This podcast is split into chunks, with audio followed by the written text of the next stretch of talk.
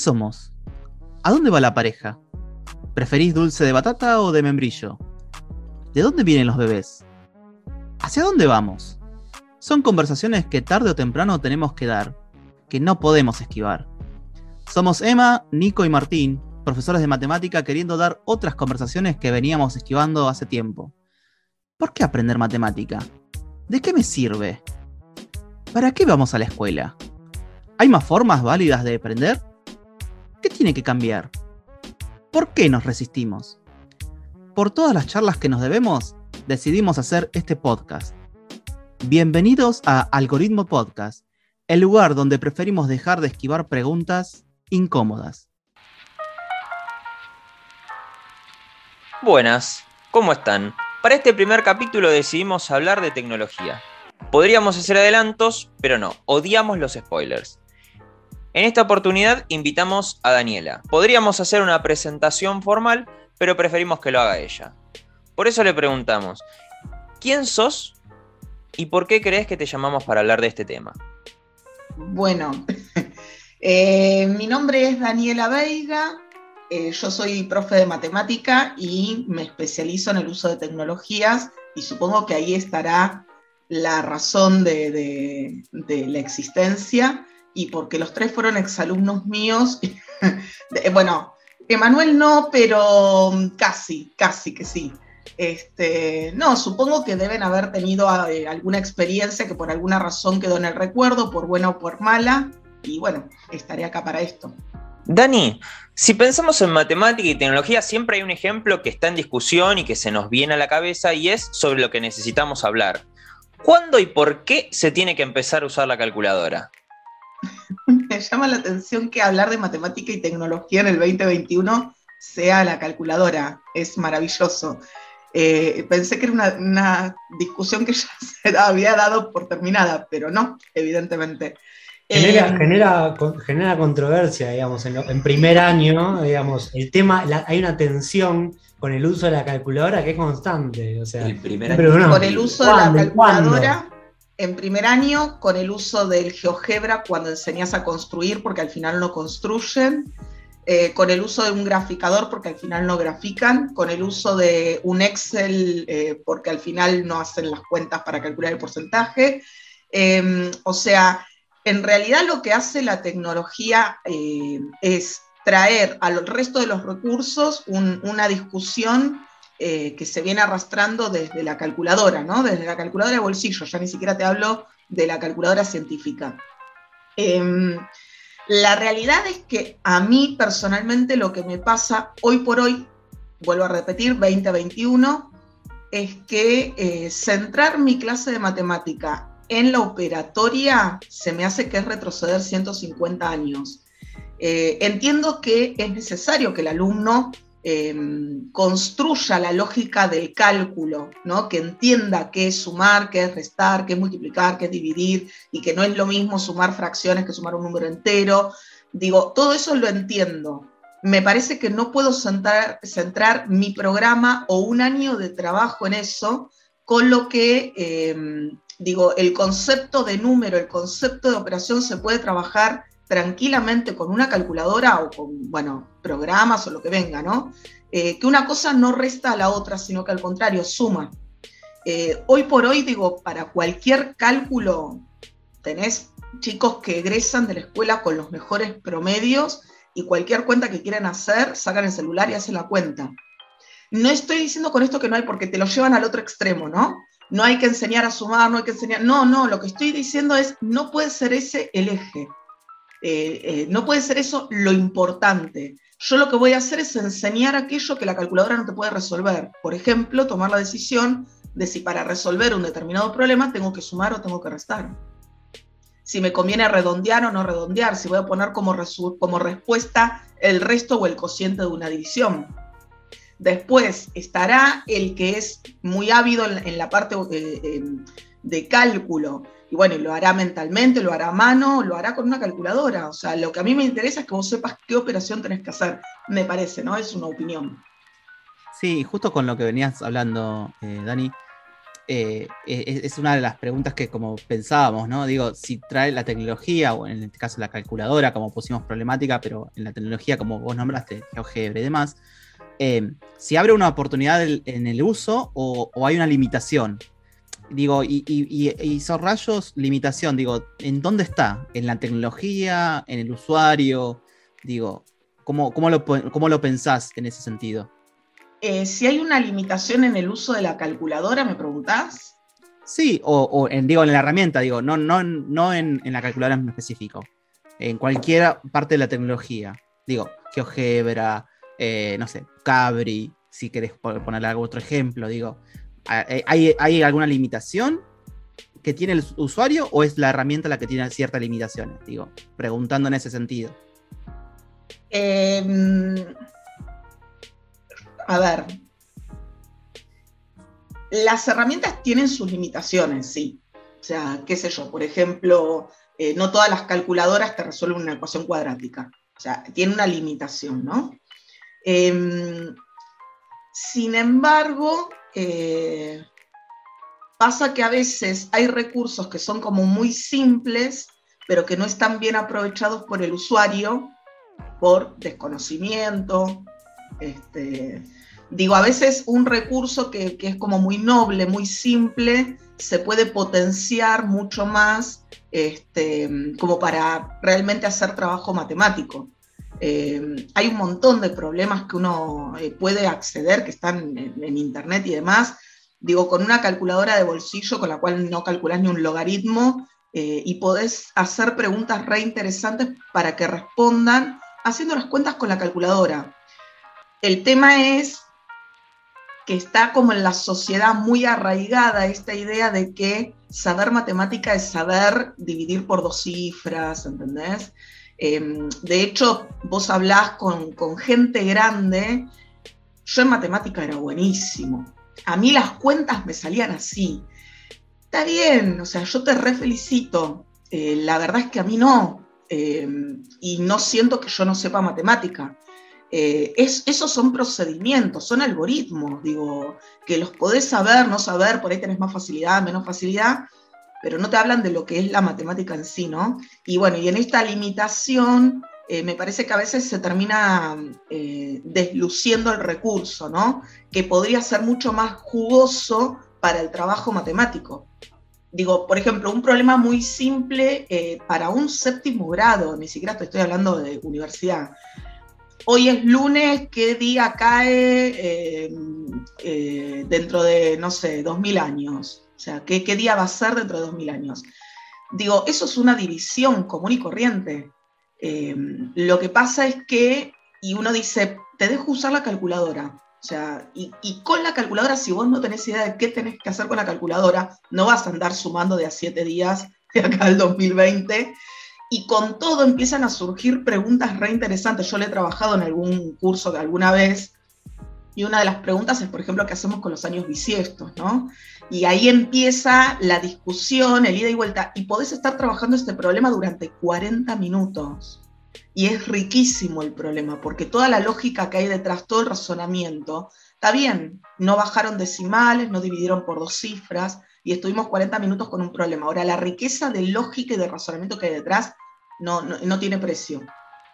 digamos que, o sea, el recurso tecnológico tiene que estar sí o sí acompañado por una buena propuesta. Totalmente, totalmente. De hecho, bueno, una de las cosas que eh, siempre remarco cuando, cuando trabajo con tecnología, con, lo que es formación docente y en posgrado, con docentes ya egresados, eh, es precisamente esto. Digo, a veces nos olvidamos que nosotros las primeras veces que damos clase, planificamos mucho nuestra clase. ¿No? Eh, bueno, ya hace 20 años que estoy en el aula, me pasa que ahora ya medio que planifico, me voy organizando en la cabeza, voy midiendo el curso, me puedo adaptar más rápido a la necesidad de ese grupo. Entonces, había empezado por acá y me doy cuenta que no, entonces enseguida recalculo. Digo, esa flexibilidad que me dieron 20 años de estar dentro del aula, genial. ¿Qué pasa? Ahora con el recurso, como el recurso no es algo que habitualmente lo tengamos en el aula, eh, por distintas razones, ¿no? A veces porque, por falta de medios, a, veces, no sé, por circunstancias, ¿no? Pasa que cada vez que queremos llevar un recurso tecnológico, ya sea una calculadora o cualquier otra cosa al aula, realmente tenemos que pensar en una actividad en la cual ese recurso resulte significativo. Digo, si yo, obviamente, si yo voy a enseñar en números enteros en el aula, en primer año, arranco título, números enteros, positivos, negativos, menos por menos, y les digo, bueno, ahora resuelvan estas multiplicaciones con la calculadora. Y sí, la verdad es que ¿para qué les enseñé la regla de los signos? O sea, ahí como que... Entonces, digo, ahí se empieza a desvirtuar un poco qué quise hacer yo con esa calculadora, ¿no? Em, entonces, ahí es donde empieza a perder fuerza, recurso, y esto de la planificación que decíamos, digo, eh, bueno, en ese caso no hubo claramente una planificación, porque si vos te pones a pensar, bueno, a ver, ¿para qué le voy a pedir la calculadora? ¿Por qué? En este momento sí, en este momento no, te das cuenta que ahí no tiene sentido. Así como pasa que de golpe quieren hacer la actividad re linda, sobre todo GeoGebra, que, porque la calculadora por lo general no, pero GeoGebra o un graficador, bueno, y ahora saquen GeoGebra, ahora saquen el graficador, y decanta la actividad, decanta porque en el medio se perdieron de cuál era el objetivo de la actividad, porque no estaba bien pensada, no estaba bien planificada. Tuviste una re buena intención, pero cuando la llevaste a la práctica, eh, perdiste el norte en el camino. Te concentraste, yo a veces digo, pensaste primero en el recurso y no pensaste en qué ibas a hacer con él adentro del aula. Y cuando te viste con el recurso dentro del aula, miraste hacia los chicos y dijiste, bueno, hagan un punto, ahora hagan un punto que pasa por la recta, ahora hagan otra recta y vean si son paralelas. Y el chico en el medio se perdió. Entonces, a veces pasa que nos olvidamos que cuando queremos enseñar algo nuevo tenemos que pensarlo a veces nos olvidamos, a veces pasa que no hay tiempo, que suele ser una de las razones por las cuales, este, que yo vengo escuchando hace años, ¿no? Ah, pero para eso hay un montón de tiempo, y sí, la realidad es que sí. Las primeras planificaciones que armaron para ir al aula, ¿la armaste en cinco minutos en el colectivo antes de entrar? No, tuviste que sentarte, buscaste un libro, buscaste un ejemplo, otro ejemplo, a ver qué ejercicio te parecía, para qué, por qué, y sacaste y pusiste de lugar. Bueno, acá es lo mismo al principio te va a llevar más tiempo, después vas a poder ir organizándote de otra manera. También yo digo, por ahí no pensar en cosas tan grandiosas. A veces es algo chiquito y que sea significativo este, que nos empecemos como a, soltar un poquito más, ¿no? A tener un poquito más de confianza. Y te, te doy una consulta. Eh, cuando nada, vemos este juego entre la propuesta, o sea, el, esquema didáctico que uno se arma, el objetivo que va a tener, el recurso que elige para acompañarlo, en, cómo, cómo, se ensambla eso con lo que es el aprender a usar la herramienta tecnológica. ¿no? Porque habría, como esa es una tercera pata, una cosa es digamos, el, contenido, el objetivo de, esa, de esa propuesta, la herramienta, cómo juegan esas dos cosas juntas, y la tercera pata es, bueno, pero ¿cómo hago para usarla? ¿En, qué lugar lo pongo eso? O sea, ¿lo explico antes, en el, durante? ¿Cómo, cómo, pensás que, se articula? Es que ahí está el tema. Eh, por eso el tema de la planificación. Eh, la realidad es que nadie puede usar algo que no conoce. Entonces, hay como diferentes momentos. En principio, no me acuerdo quién era que eh, escribió, eh, que decía algo así como que eh, hay una etapa en la que el docente tiene que explorar recursos y conocer diferentes posibilidades para después poder elegir cuál es la que conviene para esa situación, ¿no? Uno igual nunca termina de conocer en su totalidad un recurso. Siempre aparecen cosas nuevas o de golpe, si tenés la posibilidad de compartir con un compañero, ah, no se me ha ocurrido que también se podría haber hecho de esa manera. Digo, uno siempre está como descubriendo cosas del recurso. Creo que eso es también lo que nos da a nosotros inseguridad, ¿no? Em, digo, qué sé yo, a vos te preguntan de función lineal y uno, no sé si es la totalidad, pero es función lineal. No, me va a parecer una cuadrática, es función lineal. En cambio, en los recursos, al perder este control de hasta dónde sé y hasta dónde no, da esa sensación de inseguridad que es lo que hace que muchos docentes no se animen a llevarlo al aula, ¿no? Ahora, por un lado está esa etapa en la que el docente tiene que conocer para poder decidir qué conviene usar, si conviene usar GeoGebra, si conviene usar gramática, si conviene usar Cabri, si conviene usar qué. Todo eso ya demanda un tiempo en sí mismo, ¿no? A esto sumale que una vez que tomaste la decisión de qué conviene usar, hay que empezar a pensar una actividad o una clase o una secuencia en la que ese recurso eh, me brinde algo que, eh, que, no lo tengo en el aula tradicional y que por eso lo quiero llevar, ¿no? Eh, o, me ahorra tiempo o me posibilita la exploración de diferentes posibilidades en corto tiempo de, clase o lo que sea. Em, a esto hay que sumarle que vos lo llevas al aula y digo, no sé, por ejemplo, llevo un graficador y bueno, al alumno alguien le tiene que decir, mira, tenés que abrir este archivo, eh, para dibujar una función se escribe de esta manera y no de esta, eh, y si es cuadrática, ¿cómo escribo el exponente? Con lo que si vos la eh, lo vas a llevar al aula y previamente algo le tenés que explicar, alguna herramienta le tenés que dar, ¿no? A veces pasa que en algunos colegios por ahí hay profesores de informática que en esas cuestiones dan una mano, pero no siempre el profesor de informática sabe usar eh, programas de matemática, sobre todo en lo que es escritura y todas esas cosas, ¿no? Pero digo, son todas cosas que hay que anticipar como profes. Eh, y yo creo que ahí está el tema. Digo, cuando yo decido, bueno, hoy tengo que explicar función cuadrática en cuarto año. Y entro al aula y digo, bueno, dos puntos función cuadrática. Y cuando empiezo a hablarles de las lineales, porque decido retomar desde ahí, eh, me doy cuenta que lineales no lo saben, porque por ahí lo vieron el año pasado, pero no se acuerdan. Eh, la realidad es que uno, mínimamente un repaso de lo fundamental, haces como para después retomar. ¿Qué pasa? Ese es un terreno conocido. Ahí somos sólidos, entonces yo ahí puedo improvisar. Ahora, te pasa que llevaste un recurso al aula les dijiste, construyan una recta paralela a la otra. ¿Y cómo se construye una recta? Y ahora, ¿cómo se construye otra paralela? Y entonces, y a esto agregale, ¿y cuándo eran paralelas? Entonces, a lo informático se le agrega lo matemático. Y ahí colapsas. Entonces tiene que estar todo como muy pensado. Ese tipo de cosas que no se anticipan son las que pasa después que las llevé una vez al aula y dije nunca más. Hasta que llegué, ¿entendés?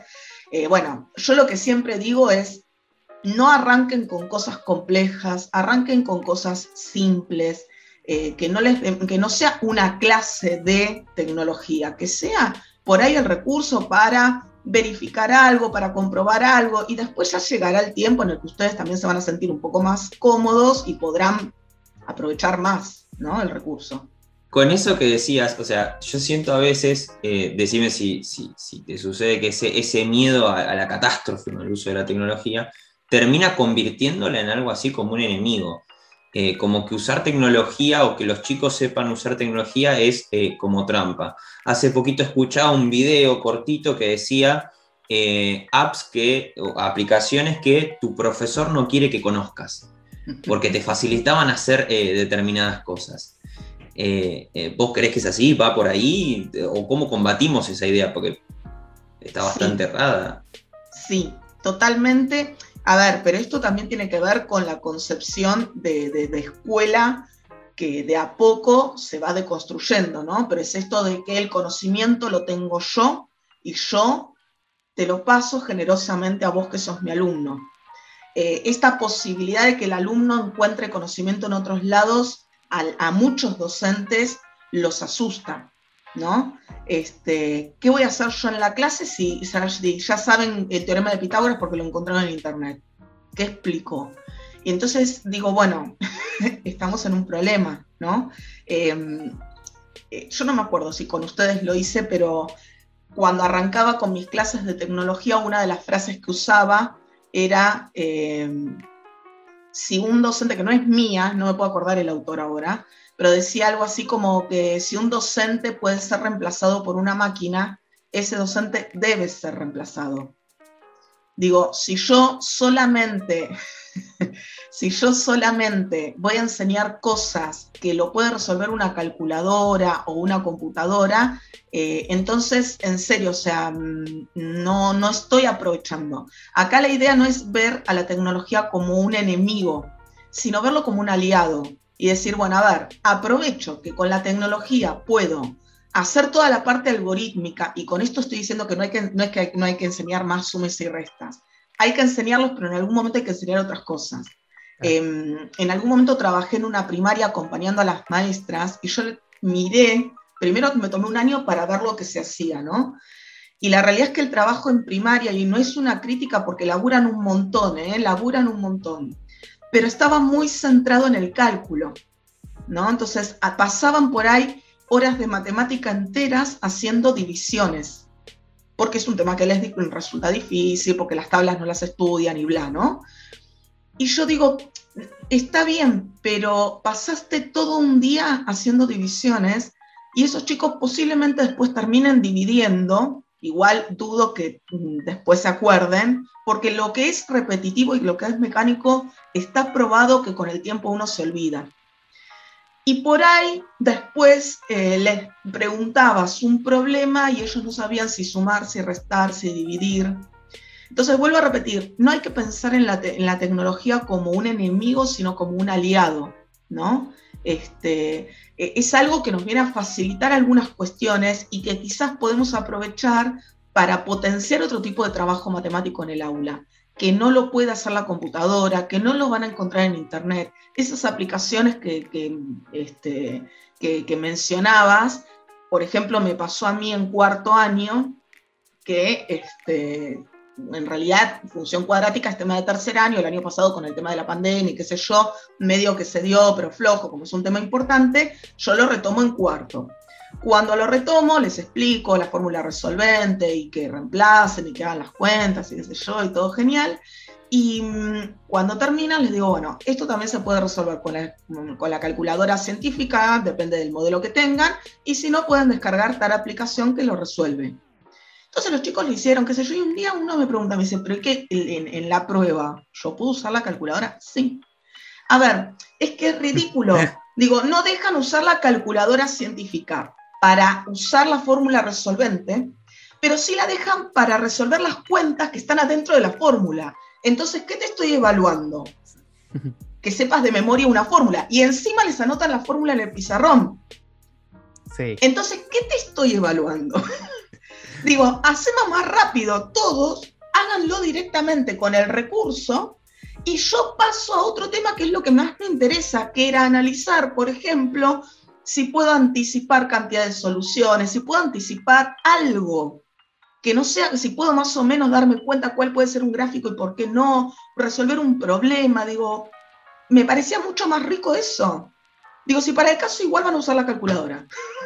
Sí. Entonces es querer tapar el sol con un dedo. Así que bueno, finalmente usaron la aplicación, pero no me lo creían, ¿eh? Los chicos no me creían, me preguntaban, ¿pero en serio? Pues me lo preguntaron un montón de días hasta que un día, que me enojé le dije, me lo vuelven a preguntar y no la van a usar. Ahí no me lo preguntaron más. lo prohibido es, más, es mucho más... Eh, mucho más rico, ¿viste? Como a veces cuando... No, y aparte se sintieron en la libertad y me empezaron a contar un montón de aplicaciones que yo desconocía. Ay, porque yo uso tal y te... A ver, te voy a decir la verdad, más de una, algunas las probé y están muy buenas. ¿Y sabes para qué me sirvió? Me, me alivianó el trabajo de corregir ejercicios en el pizarrón. Corrijo aquellos que yo sé que por más que veas el ejercicio resuelto, no lo vas a entender. Entonces, ese ejercicio me tomo todo el tiempo de contestar las preguntas, de ver las variantes y demás. El otro que es gráfica, y igual x cuadrado más 3, corregítelo con la explicación. Y si no le encontrás el error, es alguna cuenta, o sea, fíjate porque tenés la calculadora. Entonces, en mi clase, por ejemplo, ya tienen prohibido preguntarme, no encuentro el error en la cuenta. Tenés la calculadora, tenés la aplicación, tenés que poder encontrarla. Sí te puedo señalar errores de concepto. Me encanta. Me encanta. Sí, bueno, pero todo eso es todo un tema, ¿eh? porque también tengo un profesor adelante y un profesor de atrás, y yo que era del medio. Claro. Esto habla también de un poquito todo lo que estuvo castigada la, utilización de tecnología. O sea, si te lo preguntaron 80 veces, es porque antes vienen de un eh, usar la calculadora y te corta el dedo índice por, por tocarla con ese dedo. Es que está asociado al juego. Claro. Eh, yo me acuerdo que cuando era chica, que recién empezaban a aparecer las computadoras en la escuela, es horrible lo que estoy diciendo, ¿eh? pero en algún momento pasó que alguien eh, fue de los primeros. Este, el otro día justo hablaba con un grupo de, alumnos que le contaba cuando yo iba al secundario, este, empezaron a aparecer, apareció por primera vez computación como materia. Había tres computadoras en la escuela que se guardaban bajo llave en armaritos y nos iban rotando, a vos te tocaba por ahí una vez cada dos meses, iban, abrían el armarito y la mirabas de lejos, porque no la podías ni tocar, ¿no? El, teclado, le sacaban fotocopia y jugábamos con el teclado en el aula, así de triste era la vida en algún momento. Este, bueno, eh, cuando apareció la computadora, el problema es que la aparición real de las computadoras no es tan antigua, o sea, 25 eh, años, 30, no hace mucho más. Y cambió todo como muy vertiginoso. O sea, imagínate que desde esas primeras computadoras a hoy que tenemos el celular acá, eh, es muy poco tiempo. Y, em, digamos, todavía hay en las aulas muchos docentes que quedaron en la época anterior, pero que quedaron en la época anterior porque vivieron la época anterior. Entonces, para ellos enseñar matemáticas es el cálculo combinado así. ¿Entendés? Eh, bueno, yo trabajaba en una escuela en la que había un profesor en primer año que les daba unos cálculos combinados. Yo no sé ni cómo lo, porque aparte ni siquiera se lo daban en fotocopia, o sea, lo tenía que copiar del pizarrón. Yo ya copiarlo para mí era un desafío. Imagínate resolverlo, ¿no? De esos que tenías que dar vuelta a la hoja y ponerla paisada para poder copiar el ejercicio entero, ¿no? Llave, corchetes y paréntesis. Todos. Todos. Dos llaves, 500 llaves porque podemos. fracciones decimales, lo que quisieras. Todo en un mismo ejercicio.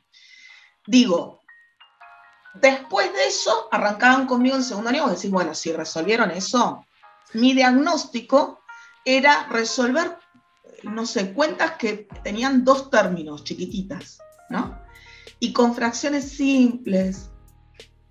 Y no podían separar en términos. Claro.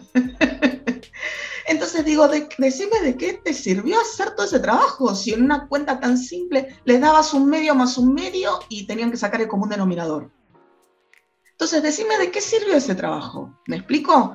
Entonces, ahí está el tema. Me parece que a veces nos quedamos como muy empantanados, pero entiendo que eso en algún momento era lo que se entendía por matemática. El tema es que no se estarían corriendo de esa situación. Bueno, qué sé yo, vendrán nuevas generaciones con ideas un poco más frescas, esperemos, ¿no? Este, em, pero el tema está ahí, el tema está en que nos vamos quedando como en, posturas. Y el tema de la computadora durante muchísimo tiempo estuvo asociado al juego. Entonces vos ibas al laboratorio, es lo mismo que, no sé, nos vamos de una excursión. El día de excursión era para perder el tiempo. Ahora, hay excursiones y excursiones. Vos podés ir a pasear o podés ir realmente a hacer un trabajo de investigación, no sé, eh, en un museo donde te explican determinadas cosas que vos después tenés que eh, volcar en un trabajo, entonces no fue un paseo. O sea, vos tuviste que ir, prestar atención, tomar nota para después poder hacer un resumen. Bueno, acá es lo mismo. La computadora durante mucho tiempo eh, estuvo muy asociada al juego, entonces el docente traía la computadora y era para tocar botoncitos sin demasiada lógica. Entonces será medio una pérdida de tiempo. Bueno, todo eso hay que deconstruirlo, ¿no? Hay que, hay que empezar a, proponer cosas que realmente sean útiles para poder romper con esa estructura. Sí, algo como que, empezar con algo más significativo, digamos, para tanto para uno como docente como para los estudiantes, digo. O sea, porque si no termina siendo esto de, eh, en malos términos, como la máquina boba, ¿no? Es como, bueno, queda ahí y queda en la nada. Mucho nos, pasó. Y, sobre eso, digo, esto también, eh, que a partir del 2020 todo el mundo, yo, ¿no? Como que se aceleró todo, ¿no? Como la tecnología pasó arrasándonos a, todo. Nos atropelló. Nos atropelló, tal cual. Em, sobre qué, vos considerás que sobre qué avanzamos durante la pandemia eh, y que no nos podemos permitir eh, retroceder. Digo, no podemos dar un marcha atrás con esto. ¿Y qué crees que deberíamos, eh, en lo que crees que deberíamos haber avanzado antes de la pandemia? Digamos, como ver esas dos caras, ¿qué, visión tenés? Eh, por una cuestión de cronología, arranco antes de la pandemia. La pandemia fue en el 2020, no fue en el 1800, ¿no? Eh, y me encontré con cosas que yo di por obvias y no lo eran. Por ejemplo, eh, docentes a los que les compartías un link a un drive para hacer algo común y que te preguntaban cómo se guarda. Eh, yo lo completo, pero ¿cómo lo guardo? O que borraban lo mío para escribir lo suyo. Sí, muy Eso pasó. Este, eh, y ahí fue donde me cayó la ficha. Digo, es un drive. o sea, era como el ABC, ¿me entendés? O sea, si a eso todavía esperaba que hicieran algún recurso superador, un video tutorial. No, no. Eh, fue como, este, fue utópico. Eh, cuando empecé a ver ese tipo de cosas fue donde me cayó la ficha de la realidad. Dije, bueno, no, evidentemente las cosas no se saben. Este, de hecho, por ejemplo, muchos docentes al día de hoy se niegan a dar sus correos electrónicos. No hablemos del WhatsApp, ¿no? Eh, entiendo que el WhatsApp por ahí es más invasivo, porque el correo electrónico vos lo podés configurar como para que no te lleguen al, al celular, te pones un horario, entras, lo mirás y se terminó. Eh, el WhatsApp es más complicado, lo entiendo eso. Este, no obstante, yo te digo, tengo grupos de WhatsApp con todos mis cursos y uno establece reglas. Pasa que al principio cuesta entenderlas y aceptarlas. Las repetís una vez, las repetís dos veces y ahí entras a bloquear alumnos. No. Eh, la, realidad es que los chicos se adaptan a, a las reglas que vos ponés la, mayor dificultad en los grupos de WhatsApp no es con mis alumnos, es con los adultos. Claro. O sea, el grupo de profesores, por ejemplo, es mucho más desorganizado que el grupo de alumnos. Yo, mis grupos de alumnos, podemos escribir alumnos y profesores. En el grupo de profesores eh, solamente puede escribir el directivo, porque nos cansamos de la cantidad de deditos que iban y venían. Claro. porque no entendieron cómo funciona. Es como el grupo de mamis. Cada uno, Claro, que si cada uno va a escribir 17 comentarios abajo y el chiste y el, y el sticker y qué sé yo, la información importante quedó allá arriba y el que se conectó una hora más tarde vio 180 mensajes, entonces no leyó ninguno. ¿No? Bueno, y nunca lo entendieron, entonces terminaron que nos silenciaron a todos. Entonces, el problema no son los adolescentes, porque yo ese problema no lo tengo con los chicos. Este, y si alguna vez se enganchan, porque pasa que a veces nos enganchamos con algún chiste o algo por el estilo, si hay alguien que entra más tarde, eh, ya los tenemos educados de esa manera, es eh, qué es lo importante y hay alguien que retoma la información importante y queda ahí. Pero es esto, es educarlos, ¿no? Este, a veces lo hago yo y otras veces cuando yo no puedo porque estoy haciendo otras cosas, este, lo hace cualquier compañero. El primero que entra responde. Entonces digo, es cuestión de educar, ¿no? Eh, la tecnología es un aliado. Entonces, estas cuestiones me encontré en un 2020 que no se sabían. Como también me encontré con alumnos de este siglo eh, que te escriben en el asunto del mail todo el texto. Claro. ¿Sí? O que para adjuntar tres archivos te mandan tres mails, porque no saben que se pueden adjuntar los tres archivos. Y estoy hablando de chicos de esta era. Entonces, estas son las cosas que este, yo me di cuenta que no se sabían. Entonces dije, bueno, bienvenida a la pandemia si es para esto. Eh, digo, eh, de la peor manera, pero por lo menos todas esas cosas se fueron superando, ¿no? Y hoy por hoy, eh, en esas cuestiones estamos como un poquito más duchos. Em, así que bueno, me parece que eso también es un logro. cosas que se hayan logrado y que estaría bueno sostener. A mí me parece que todo lo que sea material em, interactivo, audiovisual, enriquece muchísimo la clase presencial, sobre todo por las diversidades que tenemos adentro del aula. Em, también los docentes estamos habituados a que eh, yo doy clase de esta manera y el alumno se tiene que adaptar a mi forma de dar clase que no es del todo incorrecto, pero también hay una realidad que es que hay tiempos y procesos de los alumnos que cada vez van, mm, eh, se van diferenciando más, ¿no? Entonces, dentro de un aula eh, tenés diversidad de pibes que aprenden de maneras diferentes.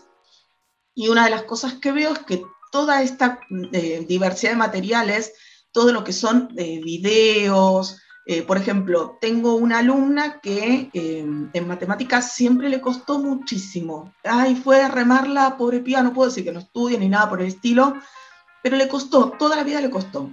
Bueno, este año, que llegó a cuarto año, como yo mis clases las grabo, porque como hay chicos que no vienen al colegio a la presencialidad, para que puedan seguir la clase, eh, grabo la clase y yo después se las comparto. Y se las comparto a toda la burbuja, más que nada porque digo, bueno, si alguien no llegó a anotar algo, total, mandárselo a uno, mandárselo a diez, para el caso es lo mismo. Y me pasó que muchos de los chicos que vienen a la presencialidad, por preguntas que me van haciendo en el aula, me doy cuenta que ven mis videos. Además de estar en la clase, después ven el video. Y una de las que veía el video era esta chica. Porque como tiene dificultad en matemática, ella se sienta en la casa tranquila, va pausando el video, vuelve a ver la misma clase, hace los ejercicios a su ritmo, que por ahí no es el ritmo que yo tengo en la clase, y puede realmente, y de hecho avanzó muchísimo es una nena que ahora participa en clase, participa bien, trae la tarea, bien, mal, a veces, pero la trae. Antes no podía hacer la tarea porque, claro, no me podía seguir en clase. Claro. Entonces digo, estos son logros que hay que sostener. Porque digo, esa nena necesitaba este soporte, no es que no puede. Puede, pero tiene otros tiempos. Entonces, a veces tenemos como esta, digo, cuando yo cuento en la sala de profesores que grabo las clases y demás, me dicen, pero entonces no va a venir nadie. El miedo. Me dicen, pero ¿y qué? Entonces pueden ver el video en cualquier momento y aprender en cualquier momento. Y, sí. ¿Por qué tienen que aprender de 9 a 9.40 y no aprender de 15 a 15.50? ¿Quién dice que tienen que aprender en mi hora de clase? Lo importante es que aprendan. Por supuesto, a ver, no es que todos se sientan a la tarde a ver la clase que enseñé a la mañana. O sea, la regla es que por lo general los chicos me están escuchando en clase porque aparte ellos mismos me dicen, después hay que escuchar media hora de matemática en crudo. O sea, no es que van a hacer eso, eso ya es masoquismo, ¿está bien? Este, ni yo, yo a veces mientras estoy editando el video digo a veces, bueno, lo quiero ver por si quiero cortar una no, ya está, se los mando así en crudo, porque ni yo lo escucharía. Es como, es como, es como cuando sacábamos fotos a, las pizarrones y decíamos después lo paso. O a la carpeta de mi compañero y después lo paso. Y todavía están en la memoria. Tal cual, nunca más. Eso no se pasa nunca más. Bueno, entonces, la realidad es que en reglas generales el chico que está en el aula me presta atención en el aula. Y por lo general les alcanza. Algunos lo que me dicen es, mire solamente de nuevo esta partecita. Hay otros que miran el video entero, como esta chica. Pero la realidad es que esos son logros y son cosas que yo personalmente lo estoy pensando sostener más allá de la pandemia. Después, bueno, qué sé yo, si en una clase de 30 le sirvió a dos, le sirvió a dos. Digo, ¿qué hubiesen hecho esos dos sin el video? ¿Hubiesen pagado particular? ¿Entendés? Digo, y esto de los videos tutoriales, yo lo he hecho un montón de veces. Ya lo venía haciendo antes de la pandemia, pero no con explicaciones de contenidos, sí con explicaciones de ejercicios. Elegía ejercicios al azar de la práctica, armaba el video y se los mandaba como para que se los autocorrijan. Y aparte les quedaba para el que había faltado y demás algo, alguna punta de donde agarrar. Y muchos papás que conozco que me decían, un día paso por la habitación de mi hijo, eran, no sé, las 11 de la noche y te escucho hablar a vos. claro, era, estaba mirando a las 11 de la noche el video. Ay, pero a las 11 de la noche, ¿por qué no te escucho a vos a la mañana? ¿Y cuál es el problema? Claro. ¿Cuál es el problema? A mí la verdad no me molesta, no me molesta, pero bueno, son esas cosas. Por eso digo, son logros que para mí yo los voy a sostener, pero todavía nos falta, ¿eh? Ahí, claro, hay algo como de, del momento, que tiene que ser ya, ahora, acá, en el aula, en ese espacio inmaculado, ¿no? Todo, todo es lo mismo, todos y todos lo mismo, al mismo tiempo, ¿no? Y, de la misma manera. Está bueno este plantea, como que el recurso es como una extensión, un brazo de, ese espacio que lo, que tiene básicamente agarra más gente, o sea, gente que quizás sacando afuera, Este, Totalmente. por alguna razón, este, está, está buenísima esa, esa mirada. Totalmente. Es que yo lo pienso de esa manera. A ver, es lo mismo que cuando empiezo a grabar videos y demás, bueno, yo lo subo a YouTube porque me resulta más práctico, les voy compartiendo el link y demás. Ah, lo que fue. Pero ¿y que vos lo subís a YouTube y lo puede ver cualquiera? ¿Y cuál sería el problema? Yo digo, si hay alguien en Singapur en este momento que tiene ganas de verme a mí explicando logaritmos, ¿qué me molestaría? Si le sirve, lo entiende y con esto entiende logaritmos, que sea muy feliz. O sea, a mí personalmente no me molesta. No, bueno, pero es que yo lo pongo oculto. Sí, a ver, yo también los pongo como ocultos porque tampoco me interesa que estén publicados por todos lados, ¿no? Pero seamos honestos, por más que vos lo pongas oculto, el link que yo te paso a vos y está oculto, vos podés pasárselo a otro y ya está, deja de estar oculto. Claro. Una. Dos. Ah, pero no lo puedo descargar de YouTube. No, descargar no, pero puedo ah, con una aplicación grabar la pantalla y ya está. O sea, si ese es el problema, es como que tiene que haber una privacidad. Yo cierro la puerta del aula y lo que pasa acá queda acá. No. El aula tiene que ir más allá de las paredes. Hoy en día tiene que ir más allá de las paredes. Los pibes están con el celular. E, El, profesor de geografía que hoy este, eh, dedica 80 minutos de su clase a dictar las capitales de las provincias, no entendió. Claro. Tremendo, tremendo cuando te tomaban eso. O sea, a mí me pasó. Tremendo. A ver, no reniego de lo pasado, porque sí. digo, bueno, era otra postura, esto que yo decía, no era lo que yo entendía por enseñar matemática. Eh, de hecho, yo terminé el, el secundario y cuando elijo ser profesora de matemática, alguien me preguntó en su momento, bueno, ¿vos, vos qué esperás aprender? Y, a ver, si yo eh, aprendí en tercer año a resolver un ejercicio así, el profesor de matemática me van a enseñar a resolver uno así. Claro. Pues me di cuenta que nada que ver. Pero bueno, digo, era la concepción que se tenía. No, Ah, aparte, bueno. muchas veces, ¿no? Digamos, hay algo que en general la gente vinculada a educación está, está de acuerdo, eh, es en, bueno, la escuela, el, formato de escuela como la conocemos, pizarrón, bancos, eh, está, hay que cambiar, hay algo que nos cierra, como acá hace ruido, en general, pienso que tenga la postura que tenga, en general hace ruido. Y un poco lo que plantea es eso, ¿no? La tecnología como una manera de, digamos, no, no, no cambió porque, digamos, sigue- está el pizarrón, están los bancos, se siguen mirando las nucas y en general en los colegios funcionan así.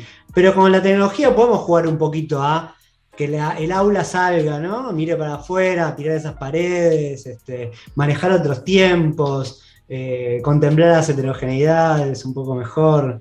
Quizás, bueno, es una buena opción para, ya que quizás lo estructural, el edificio y demás, todavía eso lleva, son cambios más lentos. Eh, bueno, tenemos una cartita ahí para jugar con, con- con los recursos tecnológicos. Sí, totalmente. Y para salir de la rutina, Ah, eh, pasa que muchos profes, eh, cuando también cuando estaba en la escuela tuve mis profesores de matemática y demás, este, también de la vieja época, este, y yo decía, no quiero que nunca me pase esto de, eh, me acuerdo que abrían sus carpetitas, sacaban sus hojitas amarillas y era todos los años dar el mismo tema en el mismo orden con los mismos ejemplos.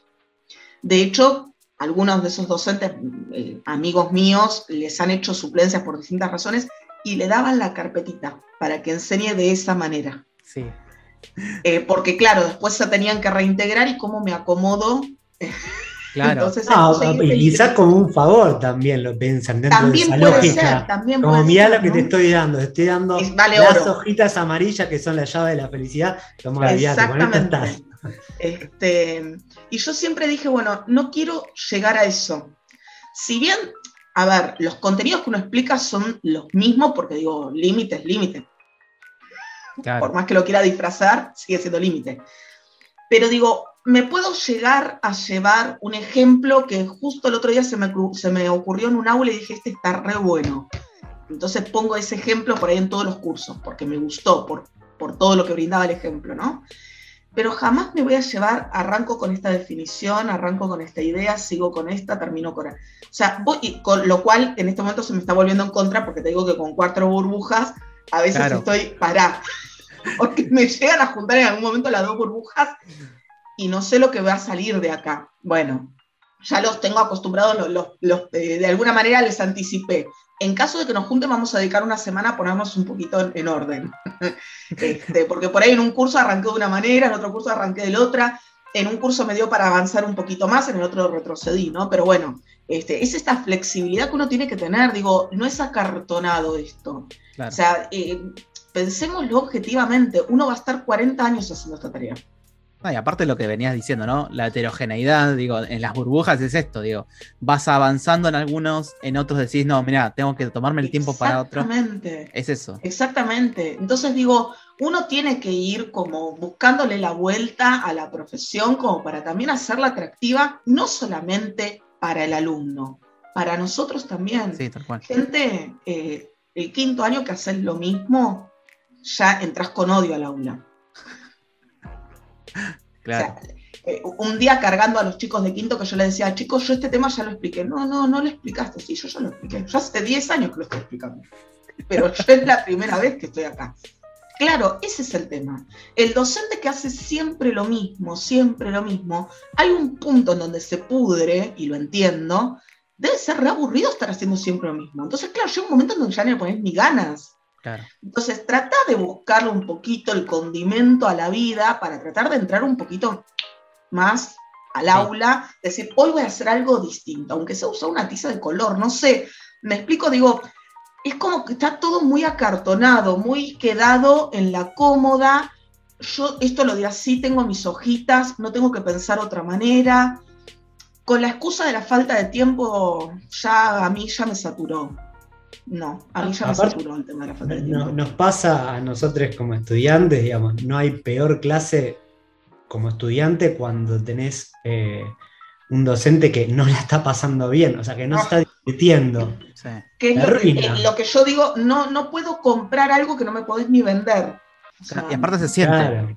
Se siente, digo, lo sentís, digo. Eh, si tenés ganas de que te escuche, dame ganas de escucharte, ¿no? Claro.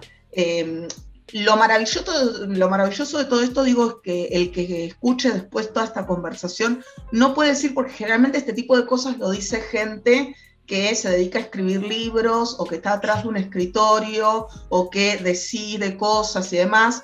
Eh, lo estoy diciendo yo que trabajo en aula hace 20 años y no hago otra cosa más que trabajar en aulas, ¿sí? Y trabajo en secundario, común y corriente, no es que trabajo en el high school, no. O sea, trabajo en, secundario con chicos que tienen ganas de estudiar, con chicos que no tienen ganas de estudiar, con chicos que les gusta matemática, con chicos que no. Trabajo con docentes en formación, trabajo con docentes recibidos. Eh, o sea, no me pueden decir que no lo hago. O sea, sé lo que hago. Con todo, obviamente, uno tiene sus achaques, ¿no? Y hay días que estás con más ganas, con días con menos ganas, pero uno trata de buscarle la vuelta. La conversación con Daniela se extendió y tuvimos que dividir este episodio en dos partes. Te vamos a estar esperando para escuchar la segunda. Puedes seguirnos en nuestras redes arroba algoritmo podcast en Instagram.